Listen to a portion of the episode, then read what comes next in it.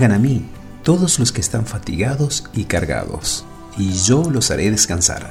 Mateo capítulo 11, versículo 28. No me saques de aquí. Nueva serie, Disfrutando de Dios. Si tú no vienes conmigo. Con Sergio Generali.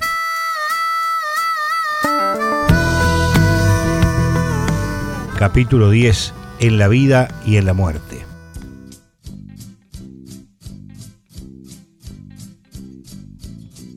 La historia con la cual cerramos esta serie de devocionales no es ni más ni menos que mi propia historia personal, pero que bien podría ser, de manera resumida, la de cualquiera de ustedes que leen o escuchan estas palabras y que tienen a Cristo en el corazón.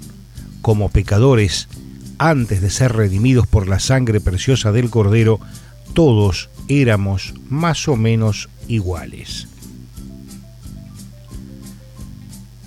El miedo innato a estar desnudo y reconocer mis culpas, lo mismo que sucedió con Adán y con Eva, me privó personalmente de años y años del disfrute de Dios, del disfrute en su presencia, de tenerle como un padre, como un consejero, como a un amigo, como a un confidente. Y aun cuando fueron muchas las voces amigas y sus manifestaciones para que aceptase el Evangelio, yo siempre tenía la excusa perfecta, que el trabajo, que la falta de tiempo, un paseo, una nueva novia, todo me servía para cerrar mis ojos y mis oídos a ser verdaderamente feliz, cosa que descubriría después. Mucho menos pensaba en comprometerme a estar y a disfrutar junto en sus cosas, en las cosas del reino. ¿Cuánto tiempo puede un hombre vivir a la sombra, sin contacto con la luz? No lo sé con exactitud, pero aunque la oscuridad por sí misma no mata, aflorarían problemas como la soledad, la falta de alimento, el agua, la imposibilidad de generar vitamina D y algunas otras cosas más. Irían lentamente minando la salud de ese ser que permaneciendo a oscuras encontraría su propia muerte. Yo estuve en esa oscuridad creyendo ver. Yo tuve que padecer la sed, el hambre espiritual, para reconocer mi ceguera y a partir de ella creer y arrepentirme. Creer y arrepentirme.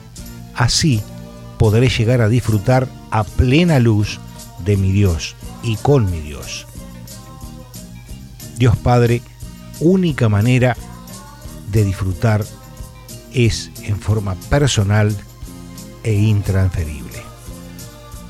Desde que Jesús entró en mi corazón dejé de esconderme en los rincones para ser la luz de los rincones más recóndito de mi ser.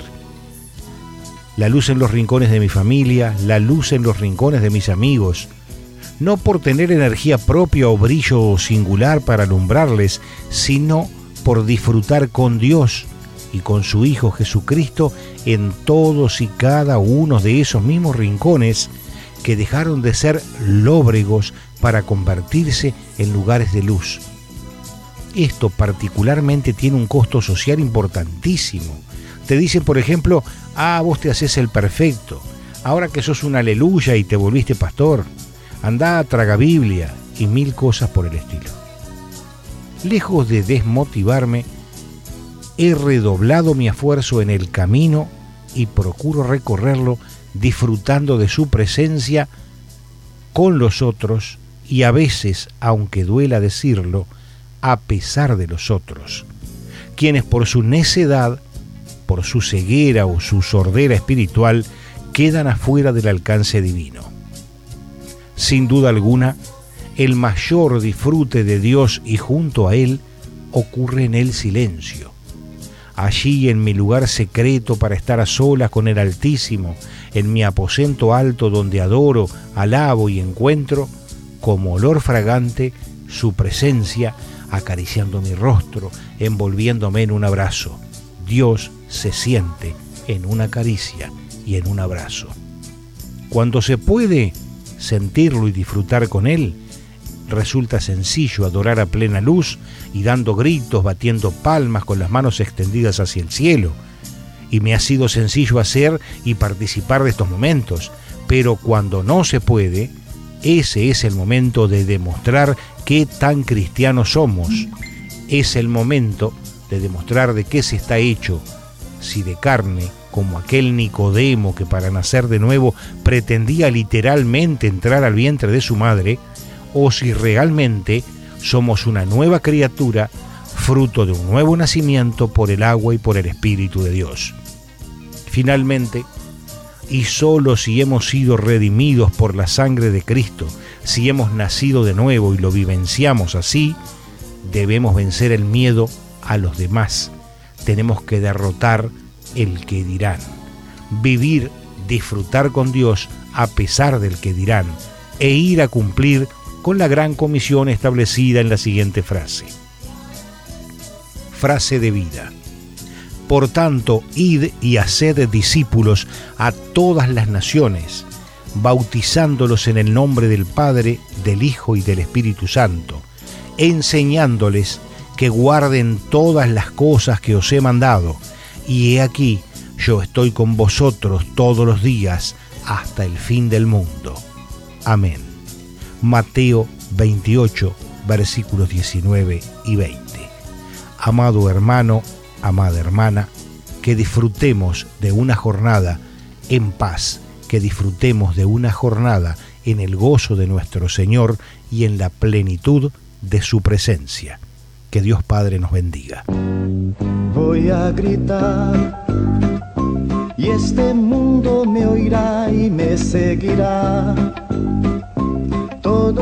Este camino y ayudará a mostrar cómo es este grito de amor y de fe.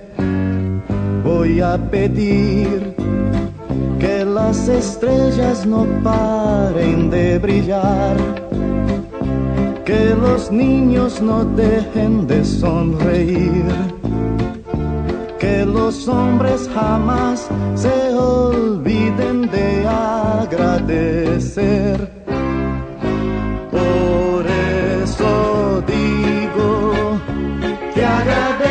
Señor, un día más. Te agradezco, Señor, que puedo ver. ¿Qué sería de mí sin la fe que yo tengo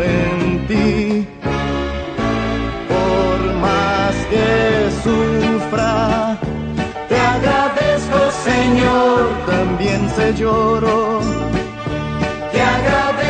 Señor, por entender que todo eso me enseña el camino que lleva a ti. Una vez más, te agradezco, Señor, por otro día. Te agradezco, Señor, que el sol nació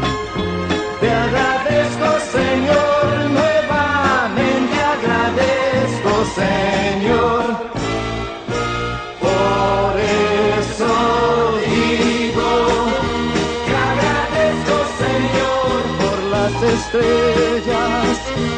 agradezco, Señor, por la sonrisa. Te agradezco, Señor, nuevamente agradezco, Señor.